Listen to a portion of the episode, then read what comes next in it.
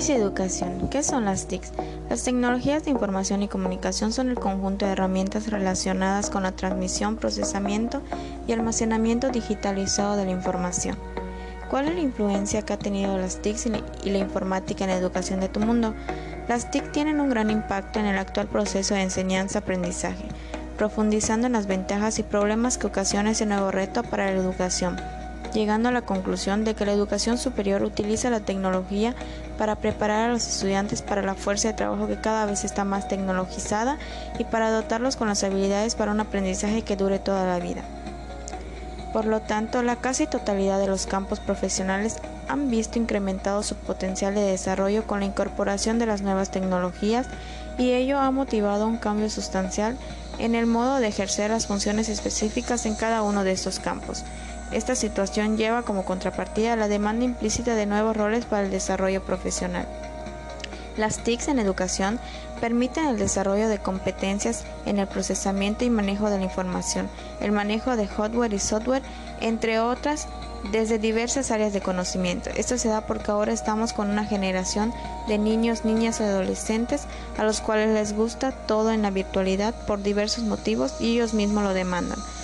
A través de las TIC se consigue utilizar medios informáticos almacenando, procesando y difundiendo toda la información que el alumno necesita para su proceso de formación. El creciente desarrollo de las nuevas tecnologías de información ha conllevado a que los sistemas educacionales sufran transformaciones para adecuarse a una sociedad en estado de cambio permanente, con nuevos valores y necesidades. Estos cambios se, se concretan en que se desplaza el interés de la enseñanza hacia el aprendizaje, el rol del profesor de expositor a guía y en última instancia como administrador los medios, pasar de una cultura basada en el libro y en el texto a una cultura multimedios, la desincronización de la educación, es decir, en el tiempo y en el espacio. Algunas de las ventajas de las TICs tanto para el estudiante como para el profesor son la motivación, el interés, interactividad, cooperación, iniciativa y creatividad, comunicación, autonomía, continua actividad intelectual, alfabetización digital y audiovisual. Uno de los colectivos que se ve especialmente beneficiado por la aplicación de las TICs en la educación es el de las personas con discapacidad. Y es que si el desarrollo tecnológico no tiene en cuenta las necesidades de ese sector, se pueden dar nuevas formas de exclusión social. Las personas ciegas o deficientes visuales tienen, como es obvio, serios problemas de accesibilidad a las TICs. Dicha dificultad se suple con los llamados revisores de pantalla, que permiten interpretar a la pantalla a través de una línea braille añadida al teclado y un sistema de voz. En caso de que no haya ceguera sino deficiencia visual, la solución radica en el tamaño de las fuentes, colores, contrastes, resoluciones de pantalla. El, caso de los sordos es algo distinto, aunque si bien podría pensarse que al tener facultades visuales no debería tener problemas para leer y escribir de forma correcta, la realidad es que muchos de ellos presentan problemas de lectura y escritura.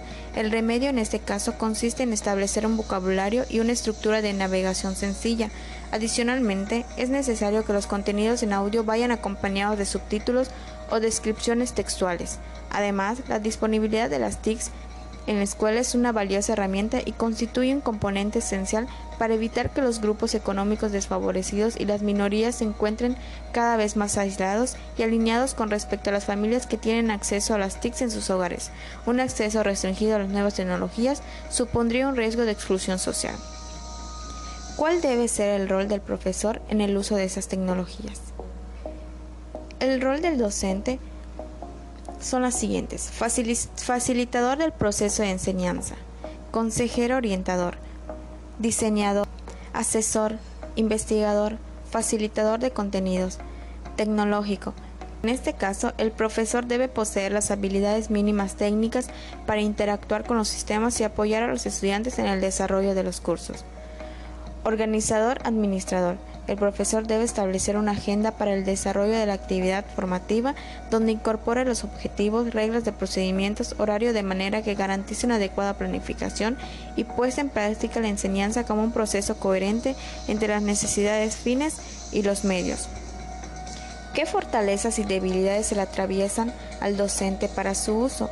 Las fortalezas que se le atraviesan es que son los formadores, es que los formadores aprovechen los múltiples recursos disponibles, que son muchos, especialmente si se utiliza el ciberespacio para personalizar la acción docente y trabajen en colaboración con otros colegas, superando el tradicional aislamiento propiciado por la misma organización de las escuelas y la distribución del tiempo y del espacio, manteniendo una actitud investigadora en las aulas, compartiendo recursos como por ejemplo a través de las webs docentes, observando y reflexionando sobre la propia acción didáctica y buscando progresivamente mejoras en las actuaciones acordes con las circunstancias. El uso de las TICs por parte de docentes universitarios sugieren que ellos las integren en sus ambientes de aprendizaje en mayor medida para apoyar su labor docente y que son pocos los que están fomentando que sus estudiantes sean activos en el proceso de aprendizaje. Generalmente usan las TICs para administrar sus cursos, llevar listas, notas, realizar programas, buscar, manejar y presentar, asimismo como publicar información para transmitir y asimilar conocimientos comprobados.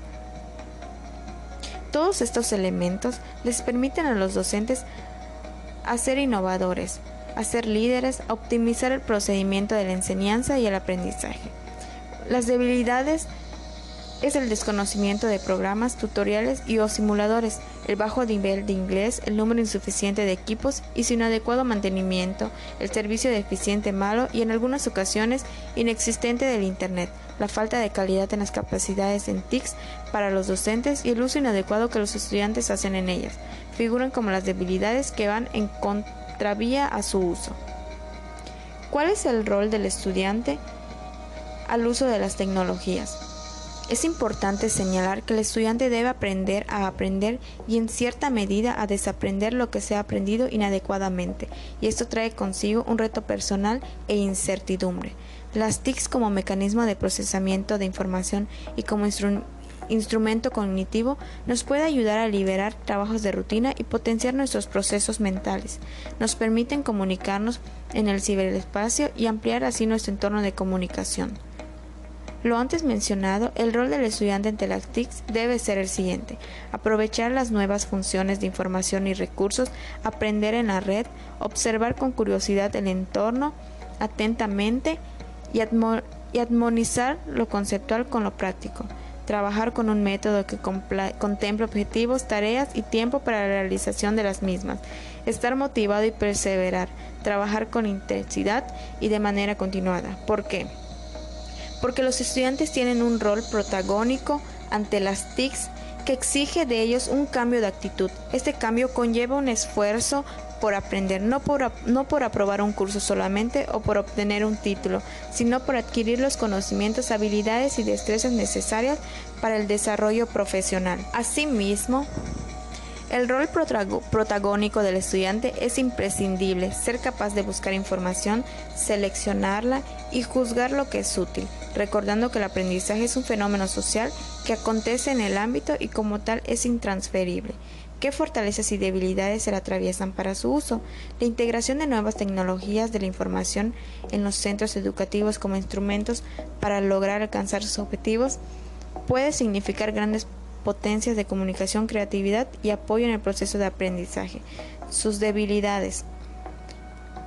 Algunos de los problemas que se enfrentan el reto de las TIC en el proceso del aprendizaje son las distracciones y pérdida de tiempo, informaciones no fiables, ansiedad o adicción, dependencia de los demás, sensación de desbordamiento, virus, esfuerzo económico, la limitación en el acceso de las tecnologías, ya que no todos tienen iguales oportunidades de acceso a las TICs, en especial en los países pobres.